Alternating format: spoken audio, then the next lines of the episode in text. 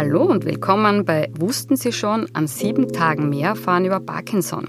Ein Podcast der österreichischen Parkinson Gesellschaft aus Anlass des Welt-Parkinson-Tags am 11. April.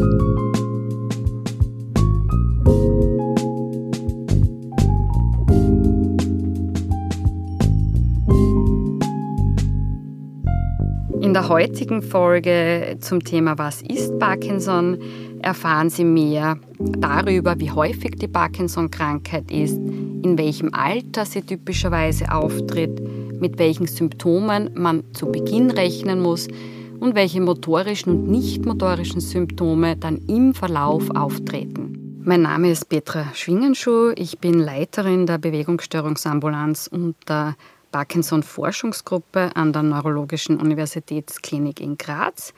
Ich möchte Ihnen heute die Frage, was ist Parkinson, beantworten. Die Parkinson-Krankheit wird auch als Morbus Parkinson oder idiopathisches Parkinson-Syndrom bezeichnet. Parkinson ist sehr, sehr häufig. Weltweit geht man davon aus, dass äh, mehr als 10 Millionen Menschen betroffen sind. Parkinson ist auch die am stärksten wachsende neurologische Erkrankung. In Österreich nimmt man an, dass es ungefähr 2000 bis 3400 Neuerkrankungen jedes Jahr gibt.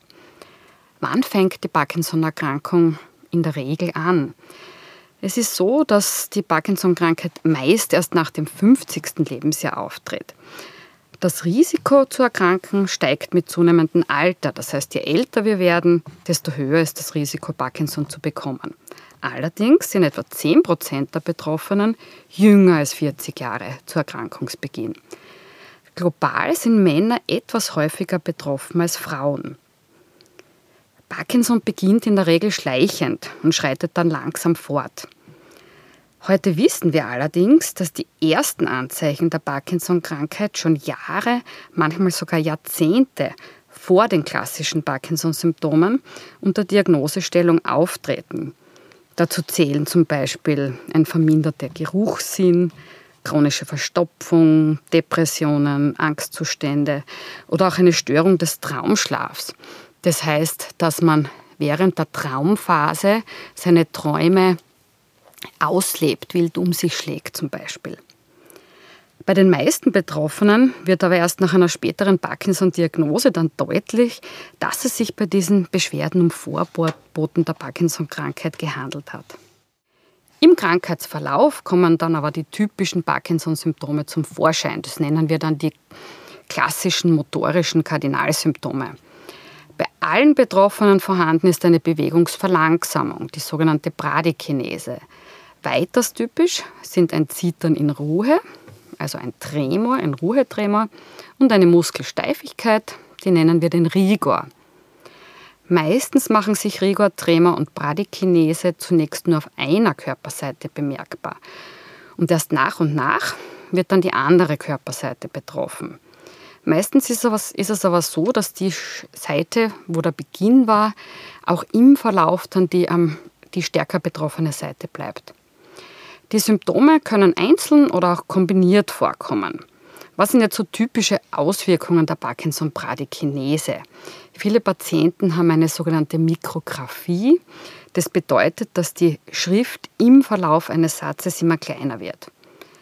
Auch ein vermindertes Armmitschwingen beim Gehen ist typisch, eine Ungeschicklichkeit, zum Beispiel beim Knöpfe zumachen, Ungeschicklichkeit beim Arbeiten am Computer, mit der Tastatur oder mit einer Maus, Probleme beim zum Beispiel Fleischschneiden mit Messer und Gabel, beim Zähneputzen, Rasieren, Klavierspielen, also besonders so bimanuelle Tätigkeiten können schwierig werden.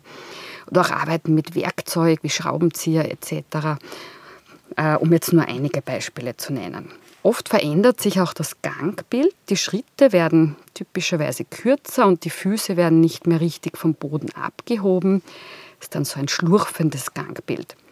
Meist erst später im Verlauf können Probleme beim Losgehen, das nennen wir dann Starthemmung, oder auch plötzliche Bewegungsblockaden während dem Gehen auftreten. Oft entwickelt sich während der Parkinson-Krankheit dann eine gebückte Körperhaltung. Erst später im Verlauf äh, können Gleichgewichtsstörungen und Stürze zum Problem werden. Was auch typisch bei der Parkinson-Krankheit ist, ist eine verminderte Gesichtsmimik.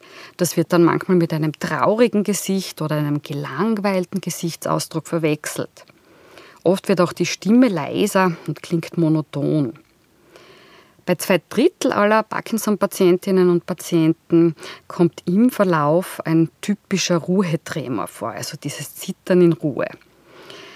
Das Ruhezittern betrifft vor allem die Hände, kann aber auch andere Körperteile wie die Beine, äh, das Gesicht oder auch die Zunge betreffen. Oft sieht man das äh, Ruhezittern besonders deutlich, wenn der Patient oder die Patientin ähm, zum Beispiel geht oder angestrengt über etwas nachdenkt oder auch gestresst ist. Typischerweise sprechen alle diese genannten Symptome äh, sehr, sehr gut auf die uns zur Verfügung stehenden Therapien an. Neben den Beschwerden, die sich eben auf die Körperbewegung auswirken, kann Parkinson aber auch nicht motorische Störungen verursachen. So kann es unter anderem zu Störungen im Magen-Darm-Trakt kommen. Die Magenentleerung ist typischerweise verzögert, die Darmmuskulatur arbeitet auch verlangsamt. Und mögliche Folgen sind dann frühzeitiges Sättigungsgefühl, Völlegefühl oder Unwohlsein nach den Mahlzeiten. Bei etwa der Hälfte aller Betroffenen treten Blasenfunktionsstörungen auf. Das kann sich zum Beispiel als häufiger Harntragen mit äh, kleinsten Mengen äußern oder zum Beispiel häufiges nächtliches äh, äh, zur Toilette gehen.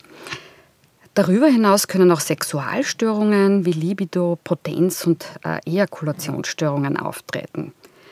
Parkinson kann sich auch mit psychischen Beschwerden äußern, zum Beispiel einem verminderten Antrieb, Interessensverlust, herabgesetzter Stimmung und Ängstlichkeit.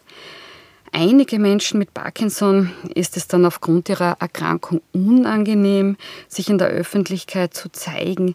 Das wirkt sich dann auch wieder negativ auf Depression und auch auf die Krankheit insgesamt aus. Im Krankheitsverlauf kann es manchmal zu Gedächtnisproblemen bis hin zu einer Demenz kommen. Manche Parkinson-Patientinnen und Patienten entwickeln abnormale Verhaltensweisen, wie zum Beispiel eine Spielsucht, eine Kaufsucht, oft auch getriggert durch verschiedene Medikamente oder auch Wahnvorstellungen und Halluzinationen.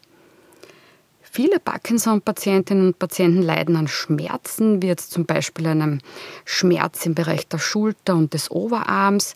Und das kann auch schon zu Beginn der Erkrankung auftreten. Und das wird gar nicht selten dann als Schulter-Arm-Syndrom sozusagen missdiagnostiziert und eigentlich nicht als Symptom der Parkinson-Krankheit erkannt. Wenn Sie an Parkinson erkrankt sind, ist es sehr wahrscheinlich, dass Sie nicht alle der hier genannten Beschwerden bei sich feststellen und auch zukünftig nicht alle gleichermaßen auftreten werden. Es kann auch sein, dass einige weniger stark ausgeprägt sind als andere. Bei Parkinson gleicht nahezu kein Krankheitsverlauf dem anderen. Und darüber hören Sie dann morgen noch mehr. Der natürliche Verlauf der Parkinson-Krankheit ist langsam fortschreitend. Parkinson kann zwar nicht geheilt werden, aber wir haben sehr wirksame Therapien und dadurch können die Beschwerden gut behandelt werden. Allerdings ist es üblicherweise notwendig, die Therapie im Verlauf der Erkrankung immer wieder anzupassen. Für heute vielen Dank fürs Zuhören. Wenn Sie mehr erfahren wollen, Morgen gibt es den dritten Podcast der österreichischen Parkinson-Gesellschaft aus Anlass des Welt-Parkinson-Tags am 11. April. Adbin Jamshidian von der Neurologischen Universitätsklinik Innsbruck wird zum Thema Verläuft Parkinson immer gleich sprechen.